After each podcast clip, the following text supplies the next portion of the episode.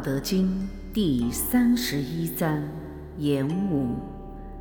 老子曰：“夫家兵者，不祥之器，物或恶之，故有道者不处。君子居则贵左，用兵则贵右。兵者，不祥之器，非君子之器。”不得已而用之，恬淡为善，胜而不美。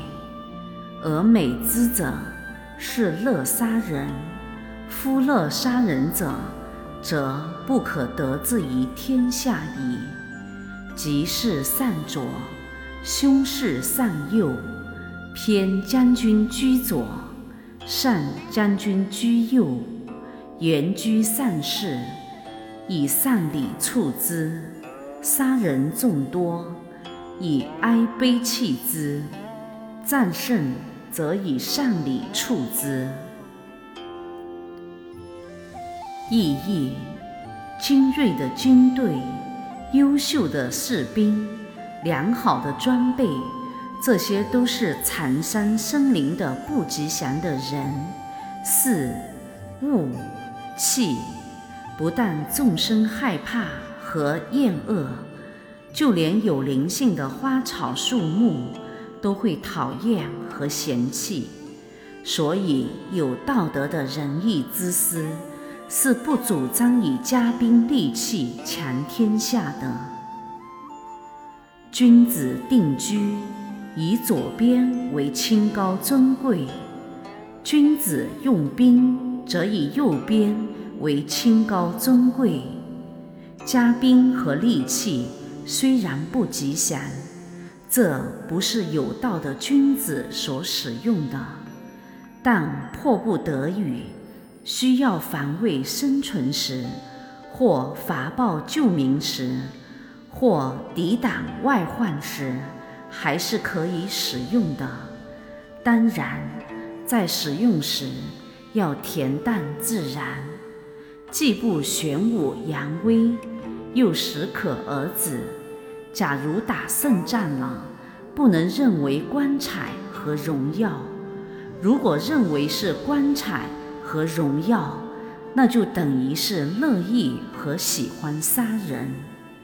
而乐意和喜欢杀人的人，天下人是不服的。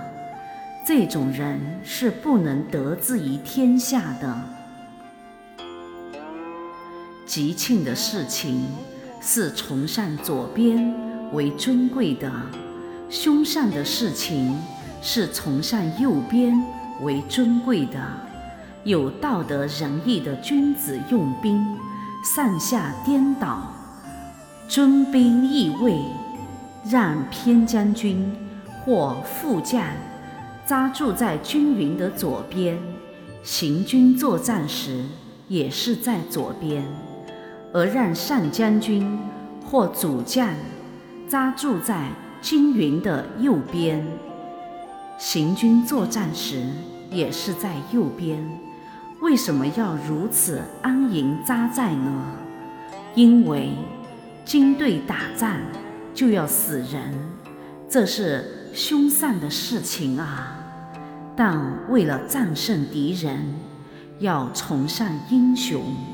尊贵上将军，要像以隆重的丧礼对待战死之英雄那样，来优厚的对待出征的将士。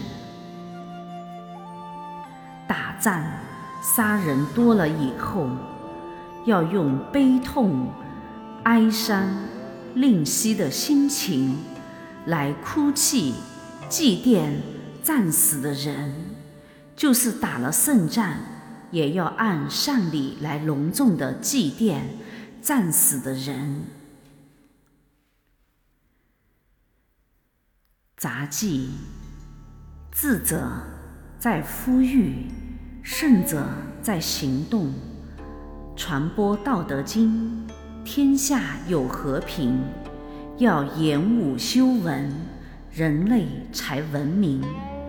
老子面对现实，顺其自然，身在战争之中，心存道德仁义，不得以加兵利器，不得以惩恶扬善，不得以除暴安良，不得以误伤无辜。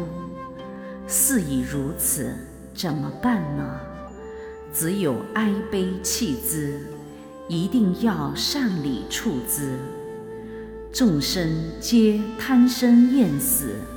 君子有好生之德，由于阴阳的循环、太极的旋转、世事的变换、人心的善恶，战斗和战争是不可避免的。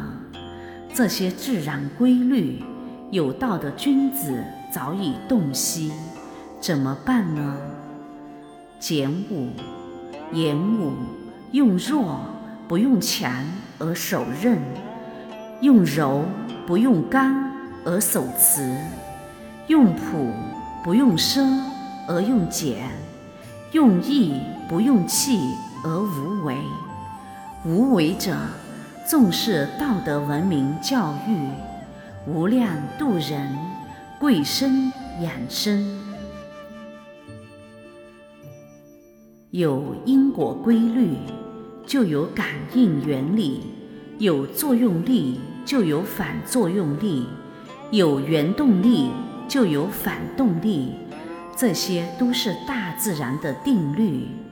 华山论剑，你杀我砍，英雄豪杰今安在？九真论道，你功我德，仙佛圣真在莲台。唯有无无极的道德之气，才是吉祥之气、祥和之气、浩然之正气。正气流行，风光明媚，春风舒杨柳，莺歌伴燕舞，天下有和平，众生有文明，人间就是极乐天堂。老子是人类的大道德家、大知识学者、大善士、大教育家、大成就者。老子流传下来的《道德经》，不但是宗教的正宗正统，道德家的流源根本，中华民族的国粹精华。而且是世界人类的知识宝藏，天下共有的智慧结晶，天下人类泰善的文明指南。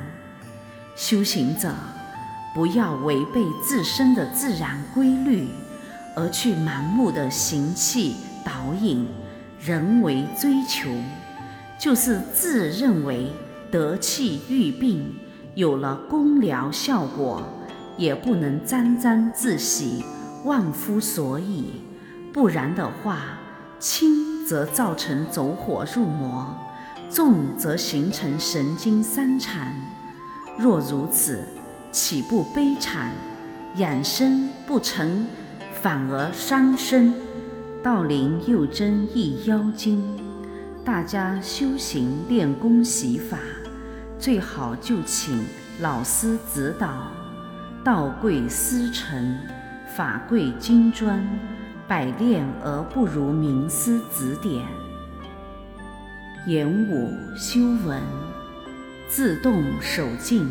修行者的意识一经萌动，就是太极。太极生八卦，越聪明越智慧，越巧思越作为，就会离大道越来越远。因为大道在虚静之中。